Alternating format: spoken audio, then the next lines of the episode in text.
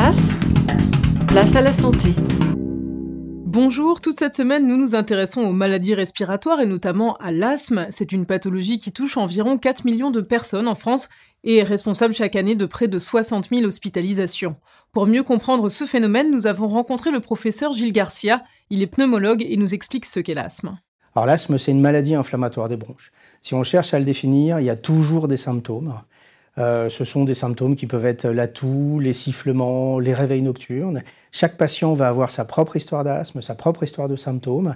Et puis ces symptômes vont exister euh, et vont être variables en intensité, en fréquence, et vont parfois s'accompagner d'un trouble ventilatoire obstructif qu'on va euh, mesurer aux explorations fonctionnelles respiratoires chez le pneumologue. Pour retrouver l'ensemble de nos chroniques sur l'asthme avec le professeur Gilles Garcia, rendez-vous sur la chaîne YouTube de Place à la Santé. À demain.